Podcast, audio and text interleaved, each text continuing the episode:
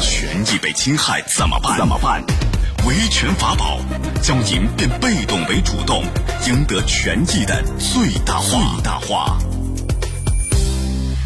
好，接下来进入到高爽说法的维权法宝，我是主持人高爽，继续在直播室问候您。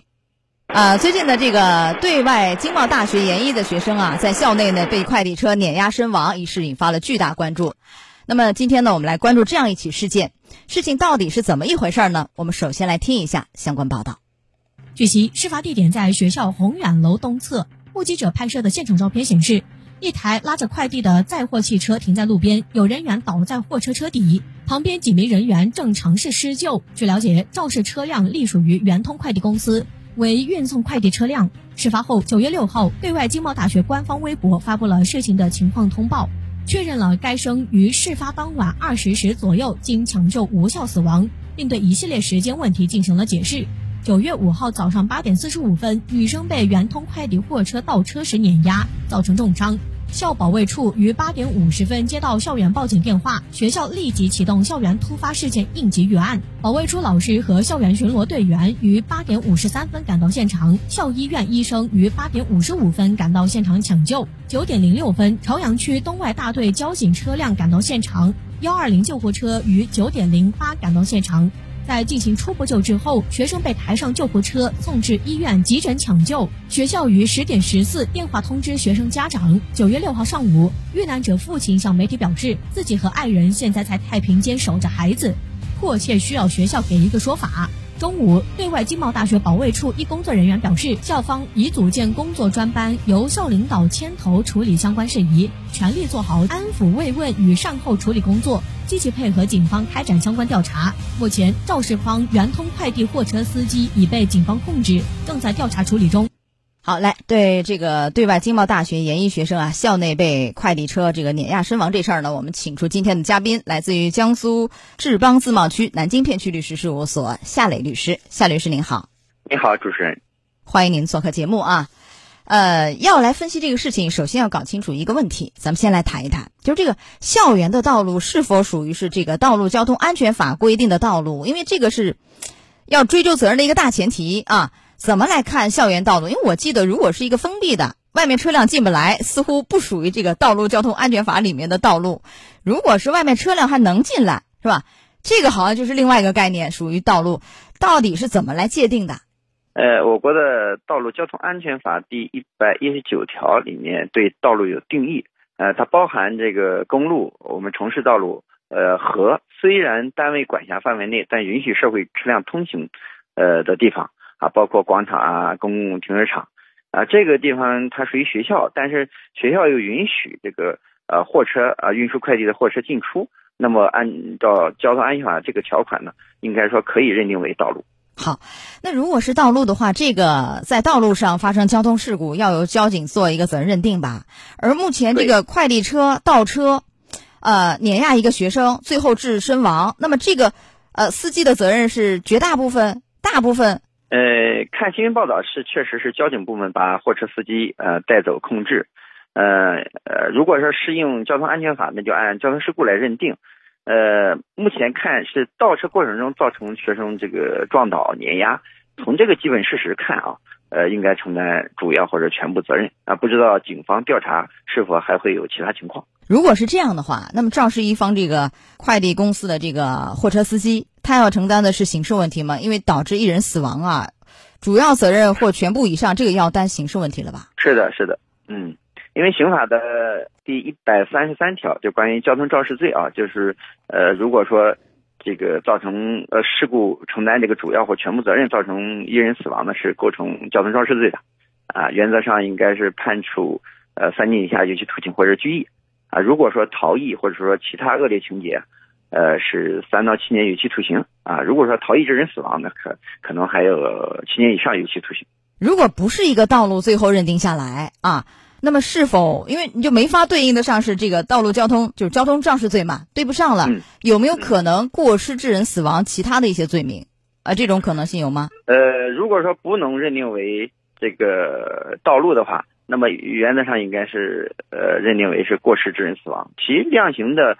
呃，范围啊，和我们刚才说的这个交通肇事罪，呃，基本相同，因为交通肇事罪本身也是一种过失犯罪。啊，也是三到七七年，是吧？好，呃，来，我们讲讲这个民事赔偿，这是一个很大的一部分啊。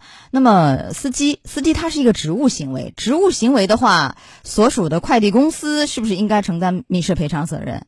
呃，如果说这个司机确实是快递公司的员工啊，那么他肯定是一个职务行为，那么他这个呃，就是他自己承担的民事赔偿责任声音应该由他的单位，呃，快递公司来承担，但也可能这个司机的。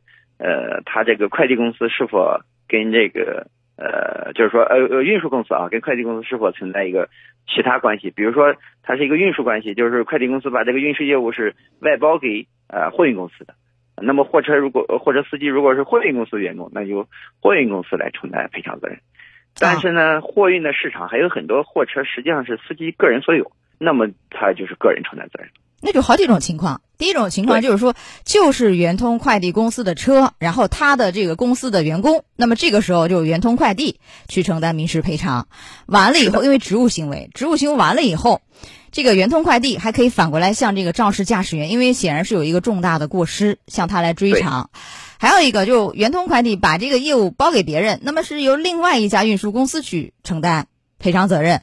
当然，如果驾驶员就本身就是这个车的车主，这事儿就是他干的，跟圆通比如他承包的，那么他是应该承担赔偿责任了。是的。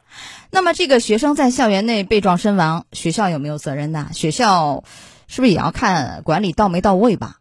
啊？呃，是的，因为呃，我们讲在校内发生这种伤害事件啊。呃，学校的责任呢，在我们民法典中确实也有规定，它不过只针对这个无民事行为能力人或限制行为能力人，也一般也就是小学生啊、幼儿园或者说呃初中生这样。对于这种研究生是完全行为能力人呢，并没有特别规定。那么就按照我们一般的规则，就是说有过错就要承担过错赔偿责任。那么学校如果管理上有过错的话，那就承担呃这种管理上过错相应的赔偿责任。那如果有过错，这个责任是相对比较小的。是吧？对，相对于那个快递的赔偿。如果说认定为交通肇事的，原则上，呃，都是由肇事方来承担。比如说，甚至这些车辆都是有这个交强险，还有商业险的，都是保险公司直接赔，赔的不够的部分是由肇事者承担。啊，如果说肇事这个责任仍然没有赔赔清，那学校可能在他的过错范围内承担责任。那么现在是这样，就是这个校园里能不能让一个快递车去随意的出入啊？好像据说。是签了协议的，有报道说是允许的啊，呃，这个叫不叫管理不当呢？怎么来？我觉得这个管理行为不能直接说嗯当或不当，因为学校的呃让运输呃货车司机啊，尤尤其是快递司呃车的司机进出，他肯定是目的是为了方便学生这个呃寄送或者是收取快递的，这个出发点应该没问题。呃，至于卸货点在校内校外，我觉得。这个风险并没有大的变化，我个人认为不能仅因为呃允许需要呃这个快递车辆进出就是过错。呃，具体要看怎么管理的，是不是？管理是不是到位？当然这个要调查了啊。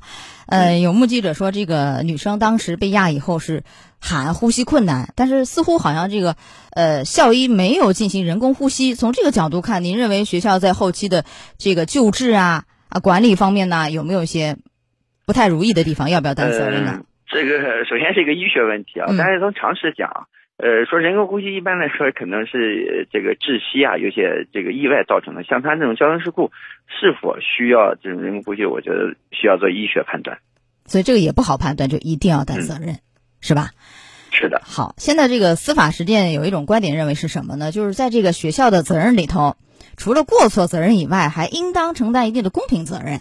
啊，公平的，似乎学校对这个受害人啊或者家属给予一定的这个补偿，是从这个角度，您觉得，在这个类似案件里会适用这样的公平原则吗？呃，我觉得嗯，这个要个，首先要个案而论。呃，就我个人观点，我认为这种尤其这种大学校园的话，还是要遵守我们基本的这个过错赔偿责任规则。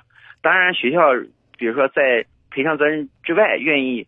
呃，给予适当的补偿，考虑这个学生家属的具体情况，这个是呃也是可以的。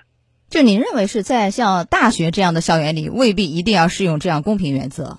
是的，是这样吧？那如果孩子很小，未成年人甚至更小，对，学龄儿童难难以区分责任的话，像这种未成年人啊，难以区分责任又弥补他损失，可能学校适当的承担一点责任也不为过。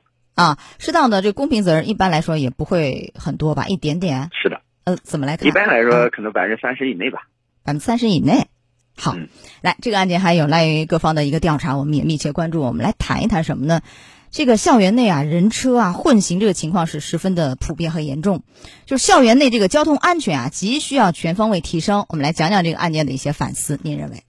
嗯，我觉得确实学校里面呃学生呃较多，那么如果车辆进出的话，可能严格管理非常有必要。呃，尤其比如说车速啊，啊呃车速还有停车地点啊、停车路线啊啊都有比较有必要规范。好，希望既然学校能够同意这个快递进校园，就一定是要严加管理啊。好，来到这儿结束我们的维权法宝，也非常感谢夏磊律师。好，夏律师稍后会继续连线您，我们再见。高爽说法节目收听时间：首播 FM 九十三点七，江苏新闻广播十五点十分到十六点；复播 AM 七零二，江苏新闻综合广播二十二点三十到二十三点。想咨询法律问题和主持人高爽互动，请下载大蓝鲸 APP 到高爽的朋友圈。节目微信公众号“高爽说法”，网络收听方式：江苏广播网三 w 点 vojs 点 cn。智能手机下载大蓝鲸 APP 或蜻蜓、喜马拉雅等，搜索“高爽说法”，可随时收听。